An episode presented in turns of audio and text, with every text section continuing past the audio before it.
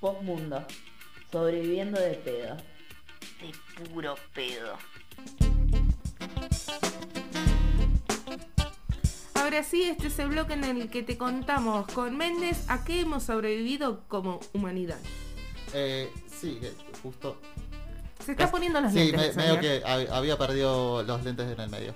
Eh, ¿A qué sobrevivimos esta semana? A decir verdad, les voy a traer una, una noticia que ya tiene como una semana y media, pero que me pareció importante traerla, dado que el sábado pasado no pudimos eh, abordarla, que tiene que ver con la, con la planta de residuos peligrosos de Taim. Sí, ya la conocemos. La que Sí. tuvo descarga de metales pesados hace unos tres años. Claro, que que, afectó todo el agua de zona sur. En 2007 eh, lo que pasó fue que hubieron lluvias eh, muy fuertes que terminaron haciendo que la planta se inunde, que los taludes de contención que estaban hechos para que todos esos residuos peligrosos que tenían tratamiento en la planta eh, no salieran afuera, digamos, hacia la sociedad, eh, no resistieron, se vinieron abajo, eh, todo eso se esparció, terminó en las cercanías de la planta de Taim, estaba uno de los canales del dique Los Molinos, que abastecía de agua toda la zona sur, que es aproximadamente un 33% de la ciudad, la cantidad de, eh, de hogares que se vieron afectados. Eh, porque se, se cortó el suministro de agua ante la posibilidad de que hubiera contaminación. Eso fue lo que pasó en 2017. Ahora, hace una semana y media, el, fiscal general, el, el fiscal de la causa, eh, Alejandro Peralta Botonelo, elevó a juicio a dos personas que son altos cargos de, de la planta, o lo eran en su momento, que son María del Milagro Arao Ferrer, que era la jefa técnica en su momento de TAI, y a César Ripsky, que eh, era el director de la planta eh, en ese momento.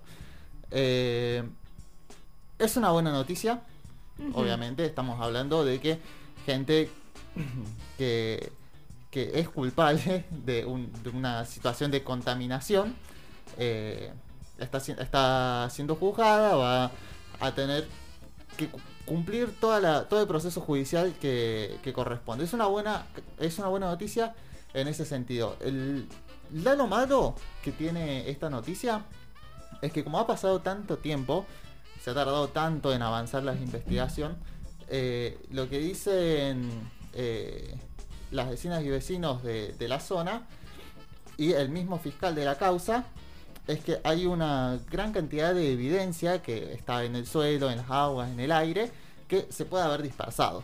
Claro. Entonces, eh, como no tuve la oportunidad de hablar con esta gente, aproveché que eh, Villanos Radio, la radio de la Copi, Sí.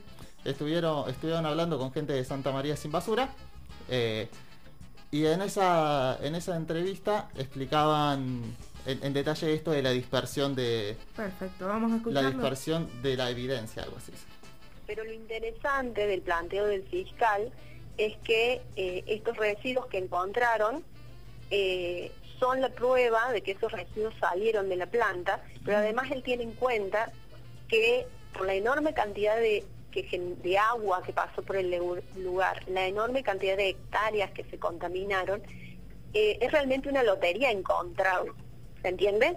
Es decir, están dispersos de tal manera Sí. que eh, es muy difícil encontrarlos en las muestras. Sin embargo, se encontraron, entonces prueba suficiente y eh, uno debería imaginar que eso que se encontró es la representación de una enorme, cantidad que está dispersa, que es muy difícil identificar dónde exactamente, ¿se entiende?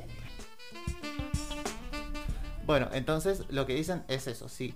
Ha pasado tanto tiempo. Si lo que pasó fue que el agua contaminada anduvo por un espacio tan vasto, tan amplio, de tantas hectáreas, por tantas casas, tantos campos, que aún así se logra encontrar algo, habla de la magnitud de lo que fue. Claro. Que hayan quedado resabios significa que fue muchísimo. Igual, Eh, yo tenía una duda y estaba pensando en lo siguiente. Cuando vos planteás, bueno, es una buena noticia que estas dos personas se la juzgue por este desastre ambiental que sucedió. Ahora, Time sigue funcionando. Taim está. Está la planta. Hasta donde tengo entendido yo no está funcionando. Pero no podría decirlo con certeza. Bien, no tenemos ese dato, pero pienso, empresas como Taim siguen estando, siguen funcionando, siguen sin cambiar las lógicas que tienen de producción, de, de- de desarrollo. Y es como, de una, juzgar a estas personas que se mandaron este moco ambiental en este día, en esta época, pero de todas maneras, si las plantas siguen funcionando bajo las lógicas en las que están, Lo que, sí- no, no va a cambiar nada. lo que sí te puedo asegurar es que en Córdoba sigue estando eh, la lógica que manejaba Taim, que es trabajar con, con residuos no solamente de Córdoba, sino de, otro, de otras provincias también. Y entonces, eh, mira, me olvidé de recortar esto, me estoy acordando. Quería traer el audio de, de cuando Homero convierte en Springfield en el basurero de todas las ciudades. Sí. Eh, y, y se me pasó, claro, porque se me fue ese tema. Pero, bueno, va, va por ese lado. Córdoba no, no tiene una legislación que diga que se tratan los, los residuos de acá. Entonces, si hay una empresa que quiere poner una planta tratadora de residuos en Córdoba y tratarlos los de San Luis, los de Buenos Aires, de Santa Fe, eh, no hay no tiene no hay un problema legal y terminas teniendo una sobrecarga como la que tuvo Taim en su entonces Eh, una de las cosas eh, que bueno de- después lo, lo voy a ampliar más adelante pero la planta de Taim estaba tan saturada de De basura. tan, tan, tan sobrepoblada de basura eh, que estaba intervenida por todos lados en cosas no declaradas. Pero eso ya voy a explicar ahora en un ratito. Eh, primero lo que quiero explicar es que ¿por qué es que esta causa va tan lenta? Digamos, ¿Por qué cuesta tanto el avance? Eh, para, poder, para poder entenderlo bien hay que entender que la causa está desdoblada eh, en dos carriles distintos. Uno es el que está abordando el fiscal Peralta Botonero, que es quien eleva a juicio a estas dos personas, que lo que hace es investigar a, a la empresa, a sus directivos, sus empleados, las inmediaciones, eh, Y infraestructura, auditorías, etc. miles Claro. de auditorías. Exactamente eso. Y el otro lado, la otra parte de la investigación, eh, la lleva a cabo la Fiscalía Anticorrupción de la provincia para ver eh, lo que fue la, la pata política, la parte de los funcionarios públicos. Claro, porque también funciona porque alguien la habilite que funcione. Claro, porque ¿qué es lo que dice Peralta Otonelo? Lo que dice es, según las pericias del lugar, la planta jamás se tuvo que haber eh, instalado en ese lugar. No tenía las condiciones para instalarse en ese lugar. Eh, De está- entrada, de mínima, Claro. no podés. Eh, lo, lo que dice es que está muy cercana a distintos cauces eh, de río, como los que, se, los que se vieron contaminados, el de, Sí. eh, el de Dique Dos Molinos, además la inclinación eh, geográfica misma de la zona hace que si eso se ve desbordado, las aguas sean imparables, porque hay mucha inclinación, entonces ah, se, va, se va y anda a pararla. Entonces, si el lugar ni desde un principio no era óptimo ni siquiera para instalar la planta, es que esta Fiscalía Anticorrupción cumple un, un rol clave en la investigación. Y entonces por eso va muy lento porque tiene dos patas a cubrir. No, va lento porque el fiscal anticorrupción es Mondino. Es- ¿Cómo, eh, per- ¿Quién es per- Mondino? Perdí el nombre, creo que era Franco el nombre. Franco Mondino, Federico Mondino, algo con F era. Bueno, este Mondino, Fuente de canelones. no, no, mi, mi fuente la voy a mandar. eh, no, no voy a mandar de frente del todo, es una legisladora. Eh, ella me, me habló, me habló sobre Mondino Ujú. y me dijo que primero, ¿por qué voy hacia, hacia Mondino? Porque la gente de la Asamblea de Santa Ana es quien nos- no, lo nombran primero. Entonces, de ahí es el disparador de ver eh, qué, qué es lo que pasa, qué es lo que está pasando acá. Eliana Lacombe, que es eh, miembro de Santa Ana eh, Sin Basura, eh, habló, que es, a quienes escuchamos recién eh, en Villanos Radio, y también habló con el resaltador. Y con el resaltador habla muy claro esto. Voy a citar textual lo que, los que le dijo a, a los compañeros de, de resaltador. Dice, venimos reclamando hace años que esa causa se impulse.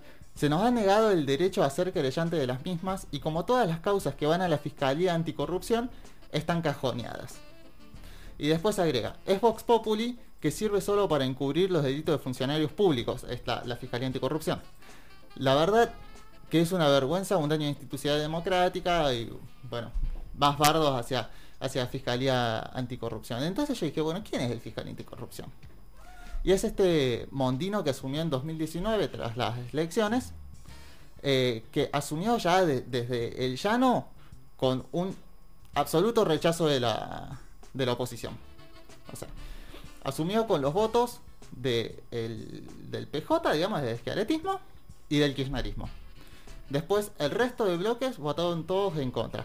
¿Por qué? Principalmente porque Mondino fue asesor de la legisladora Graciela Brarda, de, Unión por Córdoba, eh, durante tres años. Eh, es un hombre que ha trabajado durante muchos años con el Frente eh, Oficialista, por lo que mm, se le juzga la objetividad que puede tener a la hora de investigar. Y otro de los temas, quizás como una causa secundaria, pero también a tener en cuenta, es que Mondino está pegado en, una causa que tuvo Mundo City, que era una empresa que vendía planes de ahorro y estafó un montón de gente. Eh, él trabajaba como abogado para esa empresa. Mondino. Pero por estas dos cosas es que Mondino es una persona a la quien eh, la miran un poquito de reojo. Y como te digo, asumió con los votos solamente del oficialismo, toda la oposición votó en contra. Pero bueno, si van a la legislatura, aproximadamente tres cuartos de la legislatura es del oficialismo, entonces, por más que la oposición vote en contra, se aprueba igual. Eh, pero para esto para entender quién es Mondino, por qué la Fiscalía Anticorrupción no, no avanza y por qué es que sigue cajoneado y trabado el avance de Taín. Eh, pero antes de terminar todo esto, eh, me parece bueno recordar lo que hizo Taín. Eh, porque las, investigaciones, las investigaciones que se hicieron a la planta dicen que las instalaciones no eran correctas, que no existía protección necesaria para el tratamiento de los residuos que manejaban.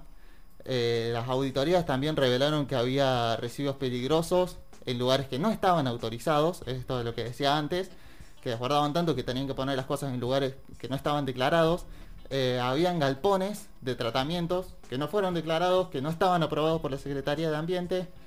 Eh, los taludes de contención, si bien la lluvia esta que sucedió en marzo del 2017 que desbordó la planta y que tiró abajo los taludes, eh, fue una lluvia excepcional porque fue muy grande.